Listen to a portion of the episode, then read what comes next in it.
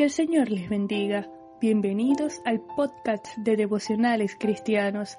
Estamos estudiando la serie Una carta de amor que edifica. Primera a los Corintios capítulo 14 versículos 33b al 40 dicen, como en todas las iglesias de los santos, vuestras mujeres callen en las congregaciones, porque no les es permitido hablar, sino que estén sujetas, como también la ley lo dice. Y si quieren aprender algo, pregunten en casa a sus maridos, porque es indecoroso que una mujer hable en la congregación. ¿Acaso ha salido de vosotros la palabra de Dios o solo a vosotros ha llegado? Si alguno se cree profeta o espiritual, reconozca que lo que os escribo son mandamientos del Señor, mas el que ignora, ignore. Así que, hermanos, procurad profetizar y no impidáis el hablar lenguas, pero hágase todo decentemente y con orden. El apóstol Pablo viene promoviendo el orden en las reuniones de la iglesia, y en el pasaje que acabamos de leer hace hincapié en llevar a cabo la adoración pública con decencia, es decir, con belleza, orden, con contenido espiritual para edificar, fortalecer y animar a los creyentes. Y el primer aspecto que menciona para alcanzar la decencia en la reunión es que las mujeres no debían hablar en las congregaciones.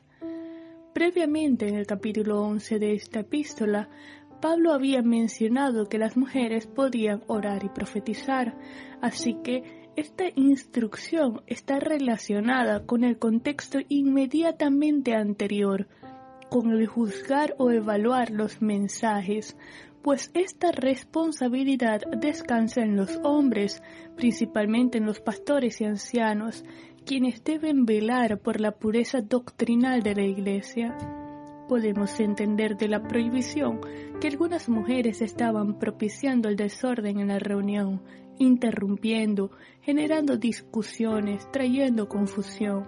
Y Dios es Dios de paz y no de confusión, es Dios de orden, y cualquier inquietud debían consultarla a su esposo en su casa, y si no estaban casada, a su padre, a su pastor o líder, en un momento diferente al transcurso de la reunión o de la adoración pública de la iglesia.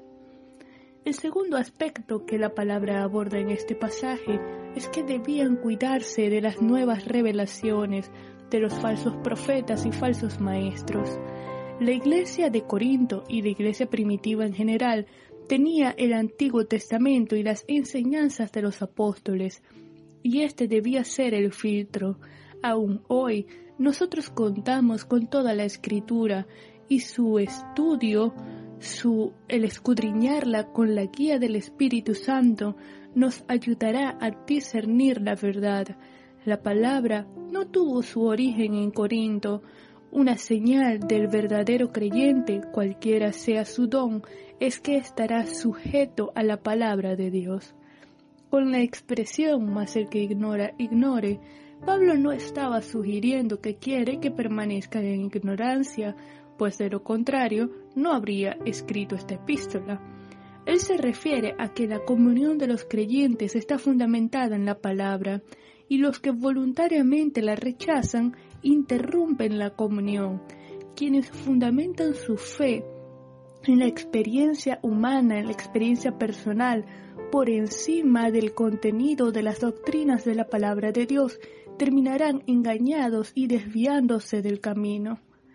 Pablo concluye este capítulo recordando el propósito de los dones espirituales, que es la edificación, que sean ejercitados decentemente, con orden, belleza, con contenido espiritual para exhortarse y animarse.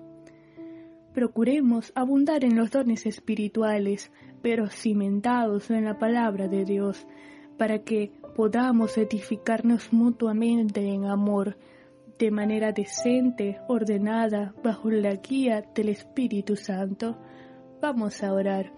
Señor, te damos gracias por tu amor, tu bondad y tu misericordia. Gracias, Padre, por tu gracia, gracias por tu palabra, gracias por el Espíritu Santo.